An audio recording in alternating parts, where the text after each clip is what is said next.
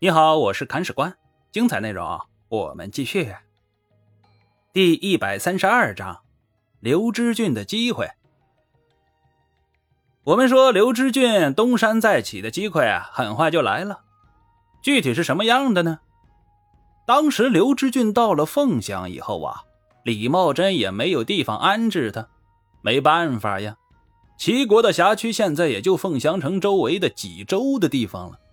小庙里安不下大神呢，而李茂贞也确实够意思，没地方给对方，就多发些工资给他。但刘知俊的名声太响了，李茂贞周围的将领生怕这个人来抢了自己的位子，都防着他，对其实行孤立冷战的政策。刘知俊这就有苦说不出了。只能是郁郁寡欢。然而是金子呀，总会发光的。李茂贞也不是碌碌之辈呀，他还是可以给刘知俊一小片天空的。但这片天空啊，必须由刘知俊自己来打。李茂贞与晋王李存勖取得联系，约定一起攻打朱温。双方分工是这样的。李茂贞派刘知俊带兵攻打灵州、夏州等地，李存勖呢，就派周德威攻打晋州、绛州。双方一同出兵，让朱温顾此失彼。这一招啊，还是比较狠的。周德威迅速领兵南下，出阴地关，直击晋州。而晋州的刺史啊，是边继威。这个人守城还是比较用心的，带兵咬牙坚守。我们说晋国的军队攻城不在行啊，只能挖地道。这个地道挖得很厉害呀，直接把城墙地基给掏空了，城墙轰隆一声坍塌了二十多步的距离呀。晋军士气大壮，从缺口蜂拥而入啊。按说这仗都打到这个份上了。城都破了，守城军兵也都尽力了，该跑就跑呗，别跟自己的命过不去呀。但这次还就奇了，守城的边继威是个认死理儿的家伙，奉行城在人在，城亡俱亡的大无畏精神，拼了自己的老命啊，也要战到最后一人。我们说带头的老大都已经拼命了。小弟们没有办法偷懒呢，只能跟着上了。然后攻守双方围绕着城墙缺口的那片地方反复争夺，双方现在都杀红了眼呐，杀出了脾气。进攻的一方拼死也要进城，守卫的一方打死也不后退。双方浴血奋战，一打就是一夜。而一夜之后啊，奇迹出现了。坍塌的城墙竟然又被城内的守军修好了。哎呦，这项高难度的动作到底是怎么完成的？我们不得而知。但有一点可以肯定，晋州城还是那个晋州城，接着打吧。这时候啊，杨师厚收到了朱温的诏命，带兵前来解晋州之围。周德威说：“你杨师厚想来就来，我同意了吗？我偏让你来不成。”于是乎，派兵在蒙坑这个地方据险固守，阻击杨师厚的来军。事实证明，杨师厚打仗是真的没得说呀，竟然一鼓作气把周德威派去的军兵给击破了，大军呼啸而至，直抵晋州战场。这样一来啊。周德威没办法了，只能谢围而去。至此啊，晋国的进攻也就到此为止了。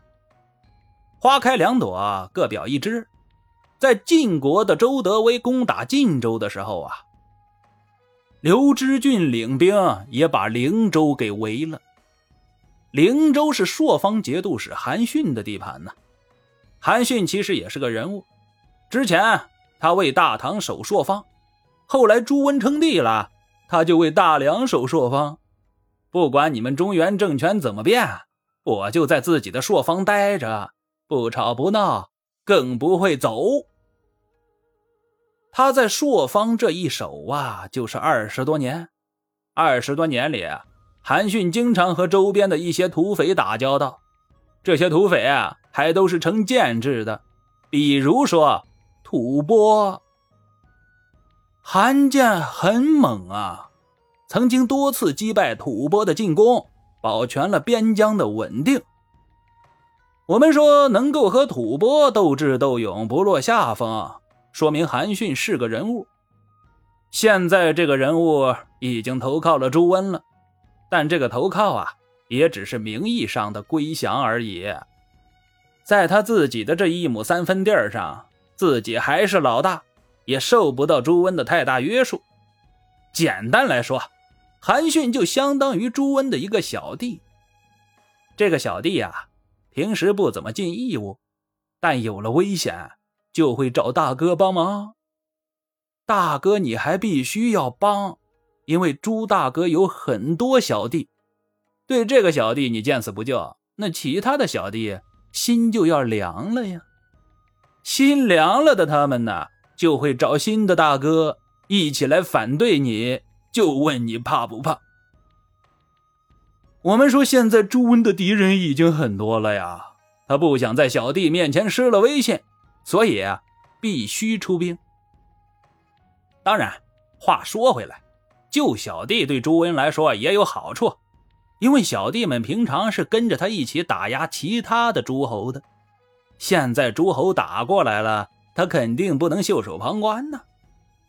于是乎，朱温命令镇国节度使康怀真、感化节度使寇延清出兵解围。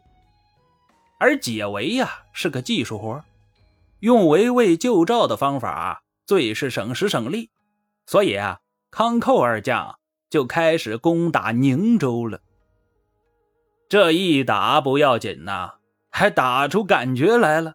两个人一路势如破竹啊，竟然接连攻克了宁州、兖州，直接兵围庆州。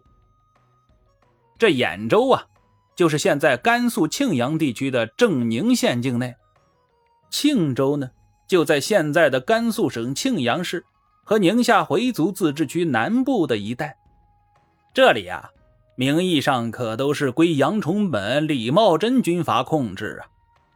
而接下来。大梁的军队攻破了庆州南城，刺史李延广出城投降了。连破三州的康怀真、寇延清兵临荆州，也就是现在的甘肃荆川北。打到这里啊，可就到了凤翔控制区域的内部了呀。李茂贞不淡定了，他要找刘知俊问话。刘知俊也不淡定了，他开始带兵回援。这样一来，灵州之围自然而然也就解了。但是啊，事情还没完，刘知俊的攻取灵州计划被人搅黄了，他就要找人算账。被清算的这两个人呢，当然就是康怀真和寇延清了嘛。而远在大后方的朱温呢，这是个识数的人。立刻命令康寇二将带军回撤，并派出大军在三原县青谷口接应。但是为时已晚呢，二将带兵深入敌方内部，走的有点远了，撤不回来了。现在刘知俊心态是有点炸裂的啊！这位老兄可是真材实料的常胜将军呢，但是造了朱温的反之后啊，就有点走下坡路了。先是被杨师厚、刘禅这两个王牌赶到了凤翔，到了凤翔之后啊，又被当地的武将们给孤立了，让他空有一身本事没办法使出来。现在好不容易新主子李茂贞给了他一次自我扩张、野蛮生长的机会，还被康怀真、寇延清这两个杀才给搅黄了，他心里能不气吗？现在的刘知俊呢，带着满腔怒火来找康寇二将的麻烦了。这一战十分精彩，具体内容啊，且听下回分解。本章播讲完毕，感谢您的订阅收听。如果您有好的意见和建议，欢迎在评论区留言。如果您感觉这个专辑还不错，欢迎您转发微信、微博、朋友圈。看史官再拜顿首，感激不尽。